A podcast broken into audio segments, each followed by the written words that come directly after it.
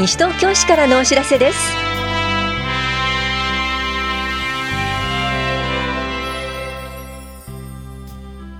今日は児童扶養手当。シニア大学単価講座。自分でできる体の歪み改善などについてお知らせします。インタビュールームお話は西東京市健康課の西尾博恵さん。テーマは今年も始まります。西東京健康チャレンジ2019です。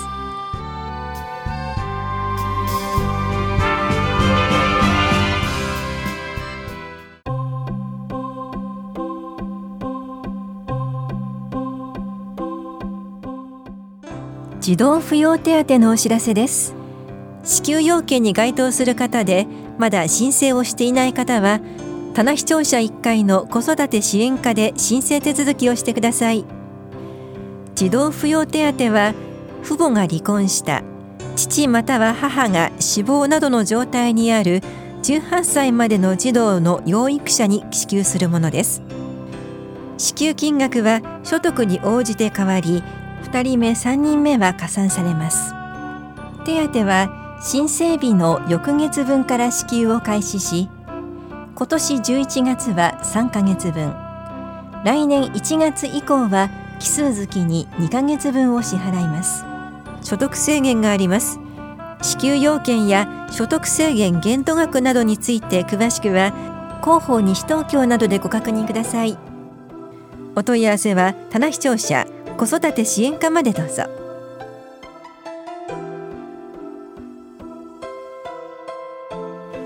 シニア大学単価講座。自分でできる体の歪み改善。前期全5回のお知らせです。左右の筋肉のアンバランスが姿勢を歪め動きづらい体を作ります。さらに膝や腰の痛みにつながります。この講座は歪みを自分で正していく方法を理論と実技を通して身につけます。市内在住の60歳以上の方で5日間とも出席できる方を対象に11月20日27日12月4日18日25日のいずれも水曜日午前9時20分から10時50分まで住吉老人福祉センターで行われます。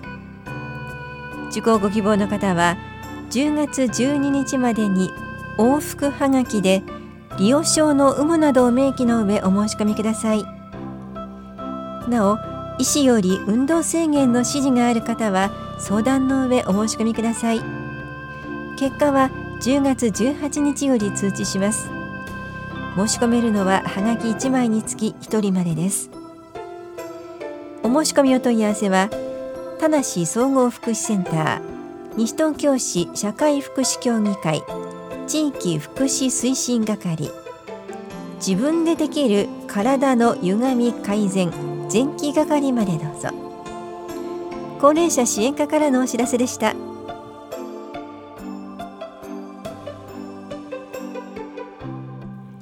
我が家の耐震診断をしましょう。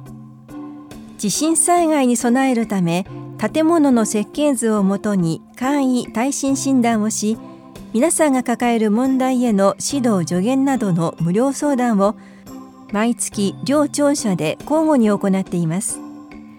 対象となるのは市内にある地上2階建て以下の木造戸建て住宅で自ら所有し居住している住宅。原則として昭和56年6月施行の新耐震設計基準以前に建築した住宅です。相談には住みよい町を作る会に所属する相談員が当たります。定員は8人で申し込み順となります。次回は10月19日土曜日午前9時半から午後0時半まで法屋庁舎1階で行われます。相談ご希望の方は16日までに電話でお申し込みください。お申し込みお問い合わせは都市計画課までどうぞ。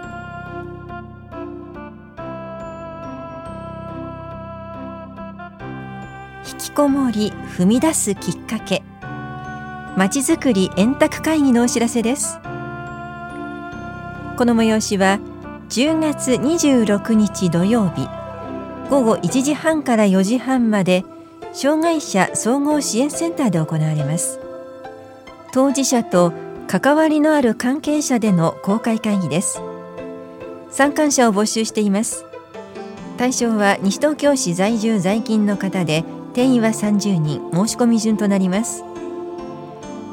参観ご希望の方は10月18日までに電話などでお申し込みください。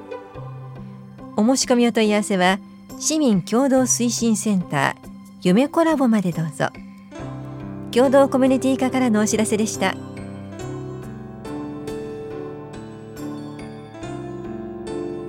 女性対象故障症症検診のお知らせです。10月20日は世界骨粗鬆症デーです。検診期間は10月31日までです。受診できるのは来年3月時点で40、45、50、55、60、65、70歳の女性で骨密度測定と生活指導を行います。受診ご希望の方は10月23日までにお申し込みください。申し込んだ方から順次受診券を送付します。お申し込みは市役所健康課宛てにはがきを郵送するか法や保健福祉総合センター健康課棚視聴者2階保険年金課の窓口市のホームページなどをご利用ください。お問い合わせは健康課までどうぞ。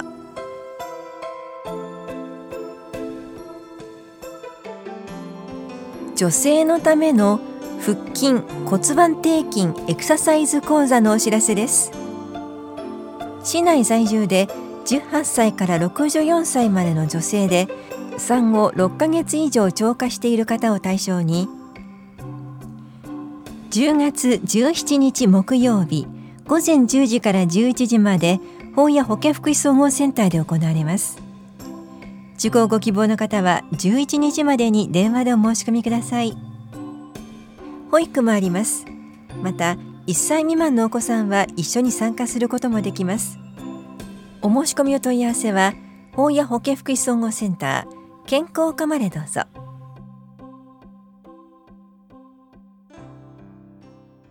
インタビュールームお話は西東京市健康課西尾博恵さん。テーマは今年も始まります西東京健康チャレンジ2019担当は近藤直子です。西尾さん西東京健康チャレンジとはどんな授業なんでしょうか？はい。西東京健康チャレンジとは2014年からスタートし今年で6年目になる事業です。小学生以上の方ならどなたでも応募ができます。幅広い市民の方を対象に健康について見直す機会健康づくりを行う機会のきっかけづくりになることを目指した事業です。小学生以上の方ならどなたでもということなんですけどこれまではどんな方々が応募されてるんですか？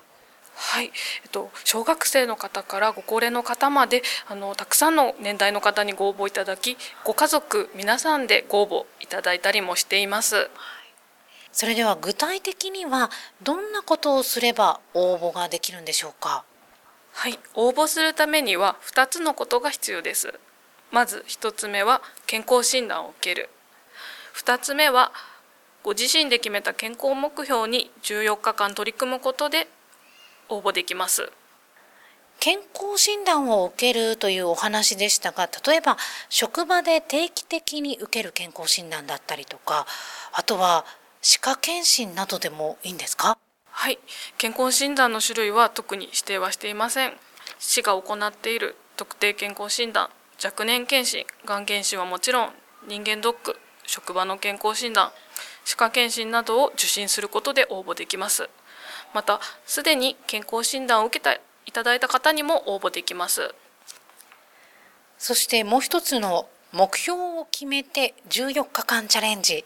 これは例えばどんなものでしょうか？はい、食事や運動に対して目標を設定する方が多かったです。例えば間食を14日間しないエレベーターを使わず階段を14日間使うという目標を設定されている方もいらっしゃいました。応募したらどんなものがもらえるんですか？はい。応募要件を満たし応募いただいた方には抽選で100名の方にクオカードが当たります。また指定のイベントにご参加いただいた方には市内特産物協賛商品が抽選で当たる特別賞への応募ができます特別賞の商品として具体的には体重計血圧計などの健康家電温浴施設の1日券サッカーグッズ特産品としてはお米野菜ハムジャムお菓子コーヒーなどが当たります。特別賞の応募に必要な指定イベントについては市のホームページに掲載してありますのでご確認ください。いろいろと景品があるんですね。これは皆さんにぜひご応募いただきたいと思います。改めて西東京健康チャレンジ2019応募について、えー、詳しく教えてください。はい、応募は現在受付中となっております。締め切りは2020年1月15日までです。申し込み方法は3つあります。1つ目が郵送。パンフレットについているハガキを切り取る、または通常のハガキにあのお名前と記入してご応募ください。2つ目が電子申請。これインターネットからの応募ができます。3つ目が窓口。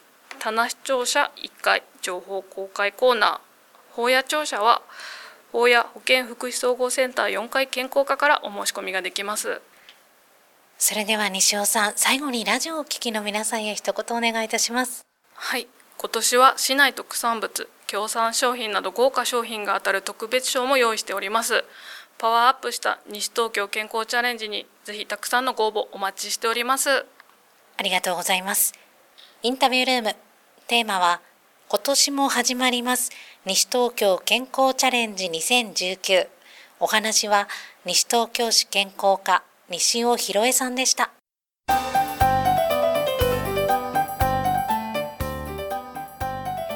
介護の日イベント。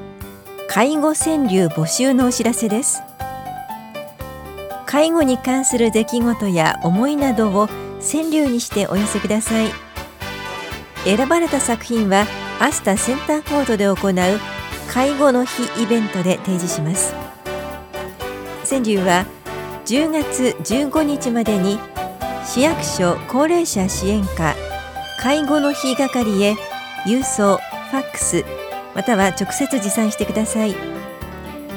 応募用紙は高齢者支援課地域包括支援センター福祉会館市のホームページでお配りしています。作品はイベント終了後も市のホームページで掲載する場合があります。作品は返却しません。選考結果の発表は当日の掲示をもって返させていただきます。高齢者支援課からのお知らせでした。